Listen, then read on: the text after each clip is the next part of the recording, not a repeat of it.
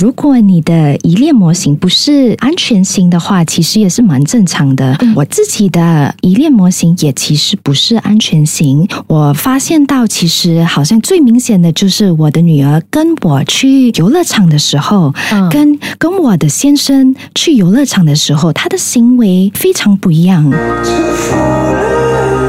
Yes 九三三，我们的心里话，我们的心里话，心里话，心里话。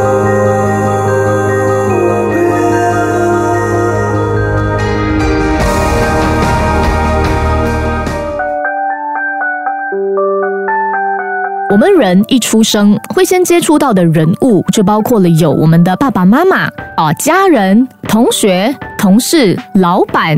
闺蜜、哥们、另一半等，你了解自己的所谓 attachment style 吗？依赖模式，又是如何影响着我们的亲密关系呢？我觉得今天这一集哈，我们可以来好好的讨论一下。当然，这时候呢，我要先欢迎今天的特别来宾，他是呢 Sophia Wellness Clinic 的创办人，让我们来欢迎 Sophia 吴诗韵。大家好，非常感谢体家邀请我上来你的 podcast。你从事这行多久的时间啦？差不多有七年了吧。嗯，你为什么会想要当一名心理治疗师啊？就是其实从小的时候就对心理学非常的有兴趣，但是小时候的时候，就是周围的环境，他们就不那么鼓励人文学科。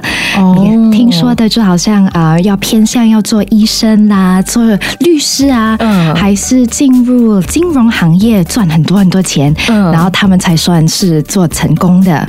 所以其实我大学的时候本来读的是商务管理，嗯，然后就是在大学最后一年的时候，因为毕业后呃为呃未来感到非常的挣扎和困扰，所以在大学内其实见了一名心理辅导员。哦，然后刚好是分配的那位心理辅导员，他其实全职是在银行做工的，哦。所以跟我读的差不多有关，但是他就是在抽空的时。间好像公益性的来当嗯心理辅导员。哦，所以那时候我就想，诶，可能其实呃之前的梦想可能有办法可以达到，嗯，所以毕业后几年就去报读心理辅导的硕士，所以我的出发点就是其实要用辅导呃来帮其他的人在这个非常竞争的社会上找到自己的快乐，找到自己属于自己的地位，所以这是我的现在在做。这个心理辅导的嗯。出发点，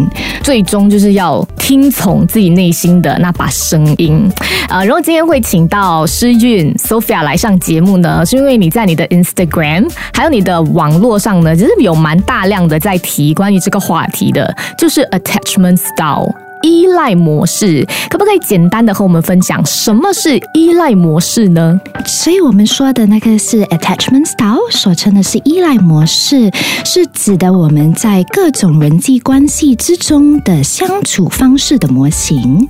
嗯，我们的依恋模式是我们在很小的时候就开始产生的。嗯，这个概念最初是由英国的心理学家 John Bowlby 提出，就是根据波比的想法。依恋是一个演化上留存下来的很自然的行为，嗯，因为我们人类出生后就没有自己生存的能力，就一定要依靠身旁呃重要的人来照顾，嗯，就会在幼儿时与一个主要照顾者产生一种很特殊的情感关系，哦，这特殊的关系就成为我们以后与其他人相处的模式，很多的这个根部的问题。就是，嗯，从我们小时候开始形成的嘛。好，我们在了解更多之前呢，我觉得我们可以来一起进行一个小测验，因为主要有四大依恋模式，对不对？然后，如果想知道自己是比较倾向于哪一个的话呢，可以进行一个小测验。这时候，我们就请 Sophia 诗韵呢来问问题，然后我们可以一起拿出手机，还是一起拿出纸和笔。写下答案，然后稍后呢，再请 Sophia 和我们分享那个测验的分析，好不好？好啊，好啊。总共有几道题？呃，总共有五道题。哦，OK，very easy。第一道题，第一道题，嗯，是关于嗯小时候的回忆有关。当我在小时候遇到困难或者觉得不开心时。A 身旁大的人大多数都会来支持我或安抚我。B 身旁的人有时候会来支持我或安抚我。C 身旁的人会觉得我在闹别扭，然后指责我或对我表示不满。然后 D 身旁的人没有办法来支持我或安抚我。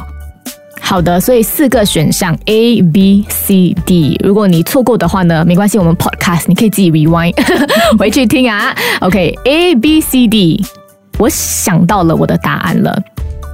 好，希望在听这节目的你也想到喽，给你多三秒。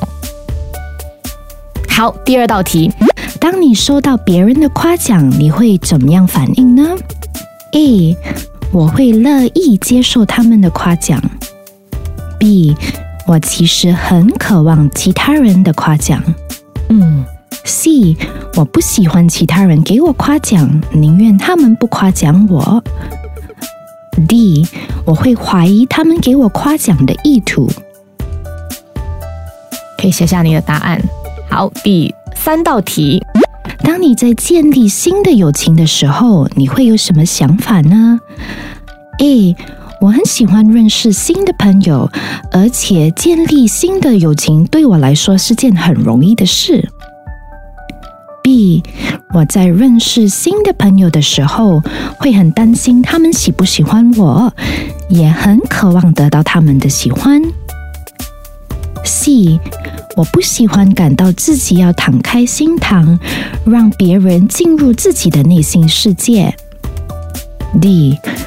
很矛盾，我有时候很想建立新的友情，但是又有时候觉得不信任其他的人，所以这时候可能你会在想说，诶，可能我的这三道题答案都偏向于某一个字母，又或者你可能 all over the place，好像每一个都有一个不同的呃字母的一个代表，没关系，你就诚实的做，OK。现在我们第四道题，你认为自己是个有价值的人吗？A 是的，每个人都有自己独特的优点。B 只有当别人认为我有价值时，我才会感到有价值。C 是的，我能够用有用的方式做出贡献。D 不知道，我的自我价值观非常波动。所以来到了最后一题，最后一题是在感情中，你觉得你比另外一半付出的多吗？A 不会，而且我觉得没有必要比较彼此的付出。B 是的，我经常在恋爱时投入大量情感。C 我不容易敞开心膛，也不容易付出爱和努力。好，所以刚才这五道题哈，我发现有探讨自己跟自己的关系，以及自己跟别人的关系，然后这个别人包括朋友，也包括可能另一半。也包括你小时候可能和你照顾你的那一位看护人，可能是你爸爸妈妈还是外公外婆。所以这时候一二三四五五道题你都写下了你的答案吗？我们请 Sophia 来分享一下好不好？那个分析。所以如果你的答案偏向还是大多都是 A 的话，那你就属于安全型，like secure attachment。嗯，secure attachment。然后如果属大多都偏向 B 的话，就属于交集。型就是我们说的 anxious ambivalent or anxious attachment。OK，然后 C 的话就是回避型，嗯，avoidant avoidant attachment。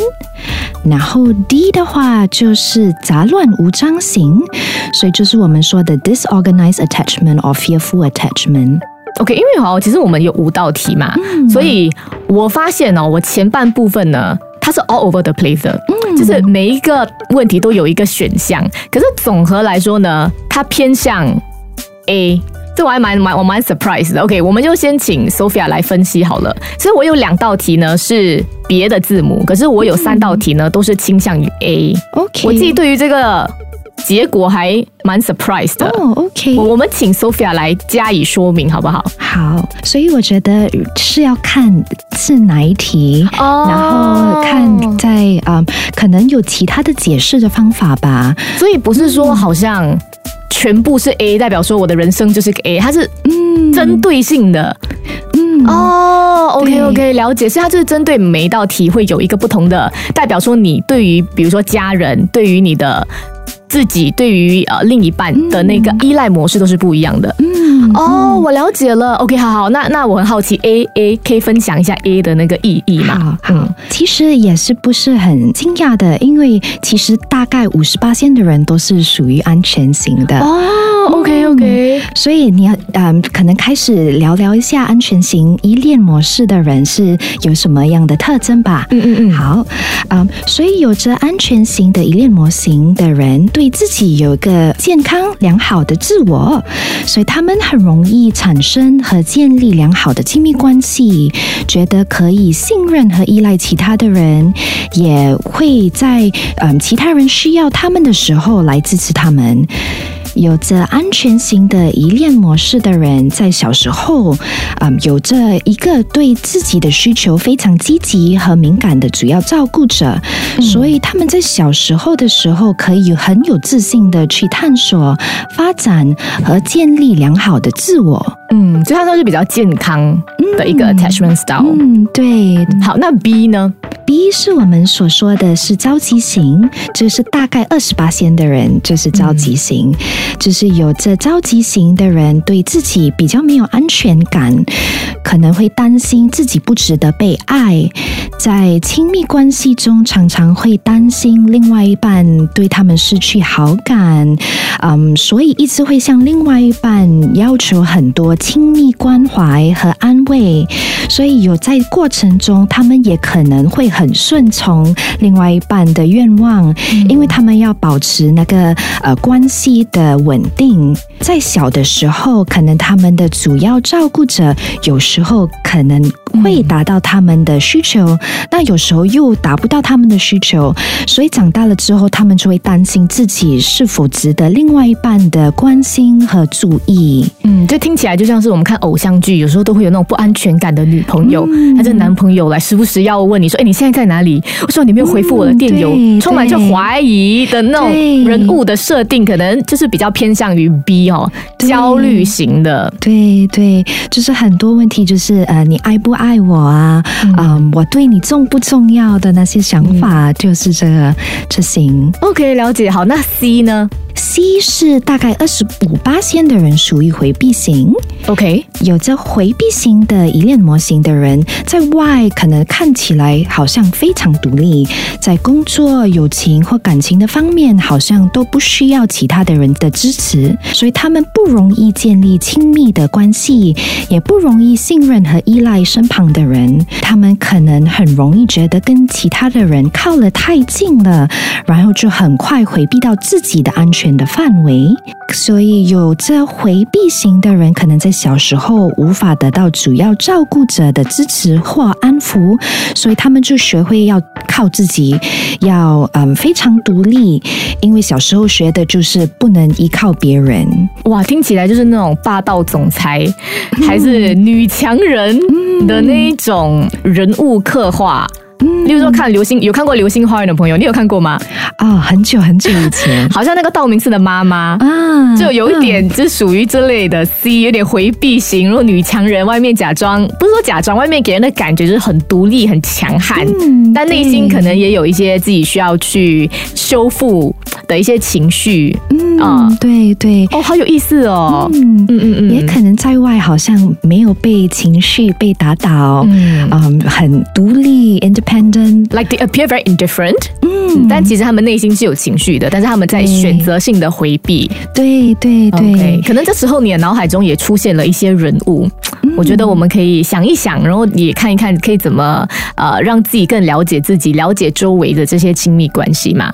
OK，好，那 D 是什么嘞？我忘了。嗯，第一是杂乱无章型。哦、d i s o r g a n i z e d 嗯，对，disorganized 就是这个是最呃最少见的，这个大概五五八仙的人会属于这型。嗯就有着杂乱无章型的依恋模型的人，在人际关系中没有一个很固定的行为或相处方式的模型。嗯他们可能很渴望有着亲密的关系，但是又在当中害怕与其他人太亲密、太靠近，有时候会很渴望其他的人的关心和注意，但是又当中害怕被别人抛弃掉。属于这型的人少，因为杂乱无章型通常都是经历过严重的心理创伤才产生的，就是可能他们一边需要依赖主要照顾者来照顾、来生存，但是又同时害怕主要照顾者不稳定的行为，所以产生了这个杂乱无章的嗯相处方式。那我很好奇，就是是不是人生的每一个关系当中都应该是 A 呢？因为你知道新加坡人，我觉得我们就是很喜欢每样东西都是要做对，we have to be correct。对，但是如果说到关系来说，因为人际关系这种东西也很难有一个绝对嘛，所以是不是我们要迈向的目标是每一个人际关系都是要倾向于 A 呢？还是他也 OK 是其他的？可是我们要找到一个自己的应对方式。我觉得这个嗯比较难回答的是，因为另外一个人也有自己的依恋模型哦。就是你相处的另外一个人，他们有他们自己的依恋模型，那也会影响回你啊。嗯，就是好像如果你跟一个安全型的人，嗯，谈恋爱还是做朋友的话，跟你在一个跟一个回避型的人谈恋爱还是做朋友的话，都很不一样哦。对，所以可能嗯，安全型的人的话，给你很多支持和安抚，所以你的交集，如果你是交集型的人的话，你就不。会那么着急，但是回避型的人的话，可能他们的距离比较远一点，然后你就会比较焦急。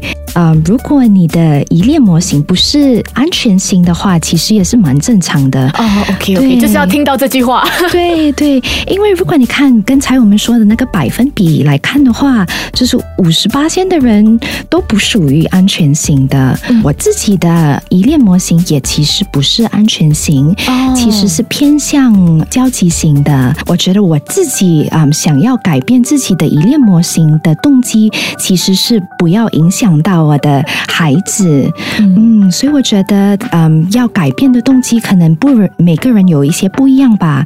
可能有些人要更好的呃亲密关系，可能如果是家长的话，就跟我一样，就不要我们的依恋模型影响到我们的孩子吧。也可以跟大家分享的是，嗯，从我的自己的反思中，我发现到其实好像最明显的就是我的女儿跟我去啊游乐场的时候，跟跟我的先生去游乐场的时候，他的行为啊非常不一样。怎么说？就是跟我去的时候，我觉得他会很害怕，他会一直回来找我要安抚。嗯，但是跟我的先生的时候，他就比较大胆的去发展，比较大胆的去尝试，比较大胆的去玩。所以从我的反思中，我觉得我的焦急可能没有说出来，但是他感觉得到，因为我其实脑海里。就是在想，哇，嗯，会不会太危险呢？不要跑得太远，不要发生什么三长两短，那妈妈都会有这种担心。对对，所以其实没有说出来，我觉得他也感觉得到，所以他就没有那么安全感。嗯，那我好奇，你老公可以分享他是哪一个依恋模式吗？嗯，对，他是属于安全安全性的。OK，所以他跟啊我的女儿出去的时候，所以他就比较大胆，我的女儿就看。看得出他很大胆的去尝试新的东西，嗯，有情绪的时候，他也觉得爸爸比较稳定。OK，that's very interesting。嗯，哦，所以也是一个要互相去配合，对对，找到一个节奏跟应对方式的一个处理方法。哇，难怪人际关系这么复杂。对 对，每个人在原生家庭可能会得到不一样的爱，不一样的这个成长环境。然后也会造就我们之后所有的这个关系当中的一些可能不愉快也好，甚至是快乐也好，它都是没有一个绝对，然后很有不同的可能性的。我有一些答案是因为 A 就是那个最健康、最最好的那一个嘛，但是人都是不完美的，我们可能在某一些人际关系上，甚至是不同的阶段，我们可能会比较偏向于 B、C、D。那么这样子的话，我应该担心吗？或者我应该改变吗？就是要回答这个问题的话，也是有点要思考的一部分。就是好像我们知道，我们自己的依恋模型其实是在小时候的环境产生的，对吗？嗯，所以也是说，我们这是依恋模型，也是在那环境下最佳的生存方式。OK，对，所以就是要记得这一点。可能说嘞，回避型的人，如果他们不独立的话，他们不学会自己照顾自己的话，可能他们就没有办法生存。所以我觉得那个问题改不改变的话，就是要看你的生活环境，嗯，你有没有办法改变，还是有没有办法控制或影响。如果没有办法的话，我觉得如果叫一个回避型的人试着信任还是依赖其他的人，可能会造成更大的失望或心理创伤。嗯，哦，所以他没有所谓的一个对错，他就是你要了解自己是属于哪一种依恋模式，然后从中学习如何去应对。嗯就如果我是 B、C、D，不代表说我是个错误，还是对对我应该改变，反而是一个自我了解的过程。嗯，对对，哦，哇，我觉得好深哦，嗯，真的。那如果我的测验结果哈，有一些是倾向于比较不健康的嗯依恋模式，就例如说 B、C、D，那我们该如何跟过去和解呢？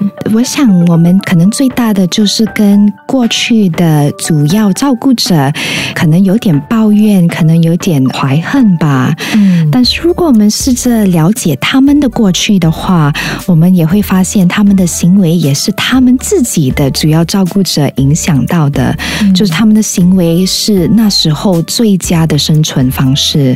所以可能了解到这一点的话，可能会给自己比较从容的对待自己的依恋模型，也更好与过去和解。那我们看了过去，我们要往前看。How do we move on？就是我们如果知道说自己呃可能比较偏向于焦虑啊、回避啊，或者甚至是那个杂乱不堪，那我们希望可以更健康，然后更安全的面对我们人生当中的所有亲密关系的话，有哪一些嗯可能比较实际的方法还是步骤，是我们可以慢慢一步一步迈向的呢？可能跟大家分享三点吧。好，第一点就是，嗯，知道自己的依恋模型后，要增加我们的自我意识。嗯就通过反思，我们可以观察我们在不同情况下的想法、感受和行为模型。嗯，嗯，可能可以用一个解释的方法与大家分享。好，想象自己在看一部电影吧，然后第一画面是在海滩上，就有着白白的沙滩、平静的浪水。红涛叉叉叉这样。对对，但是要看配音的是什么。就是如果是配音的是嗯波浪的声音、海鸥的叫声，然后你就会有一个不一样的感觉，就会觉得哇，好舒适啊，好像在度假的情形。但是如果我用同样的画面的话，那配着那个鲨鱼的音乐，你知道那个 Jaws 的那个呃很刺激的鲨鱼的音乐，整个情形就嗯很不一样了。就有点变成那种悬疑片 thriller。对对对对，嗯，好像有一些危险要来临了，所以用这个说法来让大家明白的话，就是通过反思中的时候，可能你会注意到，可能在周中还是与另外一半分开一段时间的时候，会可能过于关注另外一半的简讯回复，所以这些交集可能是我们自己配上的鲨鱼音乐，可能是是我们被抛弃的恐惧与现实关系的发展无关。所以在这种情况下，我们就要自己提醒自己，真正的情形其实没有我们想象中的那么危险。第二点就是要建立好的社交支持，我们应该要找可以信任和依赖的朋友和伴侣。所以实际上与安全依恋型的人建立情感联系，是我们发展安全依恋的途径之一。因为这些关系提供了我们的一个我们叫做的安全基地 （secure base），啊、然后它就会让我们比较好深入的探索自己和了解自己。刚你就就说我们的依恋模式是。源自于我们小时候的一些经历嘛，可能我觉得大部分的人小时候的经历就是跟家人、爸爸妈妈众多，然后有一部分是爷爷奶奶，比较少数的是可能保姆之类的。但我觉得，如果是我们回到说原生家庭，自己的亲生爸爸妈妈，你的依恋模式是嗯和他们的一些相处而默默形成的话呢？因为家庭跟家人是没有办法选择的，可是你的社交关系，你找的另一半，你的闺蜜，嗯你的甚至是公司，都是你有权利跟自由选择的，所以要建立好的这个社交关系。我觉得也是取决于我们自己要做出一个适合我们的选择是很重要的。这个就是连回刚才你的问题是要改还是不要改？嗯，所以如果有办法可以建立好社交支持的话，然后呃可以改变你的环境的话，然后就是值得改的。但是如果环境还是差不多一样的话，你没有办法，因为你说的也对，没有办法选我们的家人，嗯，所以有些不能控控制的话，改变不了的话，那就可能不要改变，就是最佳的生存方式。第三点就是寻求心理辅导员的支持，来修复依恋创伤。就是在心理辅导的过程中，呃，心理辅导员就成为你暂时的安全基地 （secure base），就让你安全的探索和了解自己，建立有效沟通需求和感情的职能，并学会更健康的方式应对未来的关系。所以，如果在听这节目的听众朋友觉得哦，对今天的话题很有共鸣，然后想要寻求一些呃辅导或者是指导的话，诶，该怎么去联络你，或者是你诊所的其他心理治疗师呢？可以来我们的网站，我们的网站是 www.sophia.com.sg，s o f i a 嗯，所以从网站上就会看到其他联系我们的啊方法，就是电邮啊、打电话啊，我们就会回复给你。嗯嗯，我觉得每一位心理辅导员真的听起来都特别善良，好像天使般的那个甜美的声音围绕在你的耳边。所以，嗯，如果在想说要不要去找帮助的话，我觉得可以呃去看一看，因为网上真的有很多资料啦。那么最后在结束之前，Sophia 还有没有什么总结关于这个依恋模式是想和我们分享的呢？嗯，我觉得你你说的那个问题还是呃每个人听了之后做了这测验之后，嗯，可能脑海最大的问题就是，如果我不是偏向安全型的话，是不是有问题？嗯嗯，我觉得不是，我觉得其实依你的依恋模型不是固定，不是 permanent 的，是有办法改变的。如果你在不同的关系中，就会有不同的依恋模型，不同的依恋行为会产生出来。嗯，所以如果不是安全型的话，也 it's okay。哦，OK OK，就是要听到这句话。嗯，对，好，所以就是未来呃，就就是一个了解自己的方法，然后学习如何在生活当中跟这个社会上更好的生存的一个方法啦。它也不是一个绝对。对对，好，那么听到这里呢，我也想到了一个总结。呃，前一段时间，如果你有听我和朱莉陈新奇的访问呢，我们其实在节目当中就有谈到这一点。我必须强调啦，因为刚 Sophia 有说嘛，这个依恋模式呢和小时候的经历有关，但是不一定每一个人小时候的看护者都是家人。但如果是家人的话呢，嗯，我想和你分分享万特特这本书当中的一句话，他说，很多时候呢，不必总是去想说。原生家庭欠了我什么？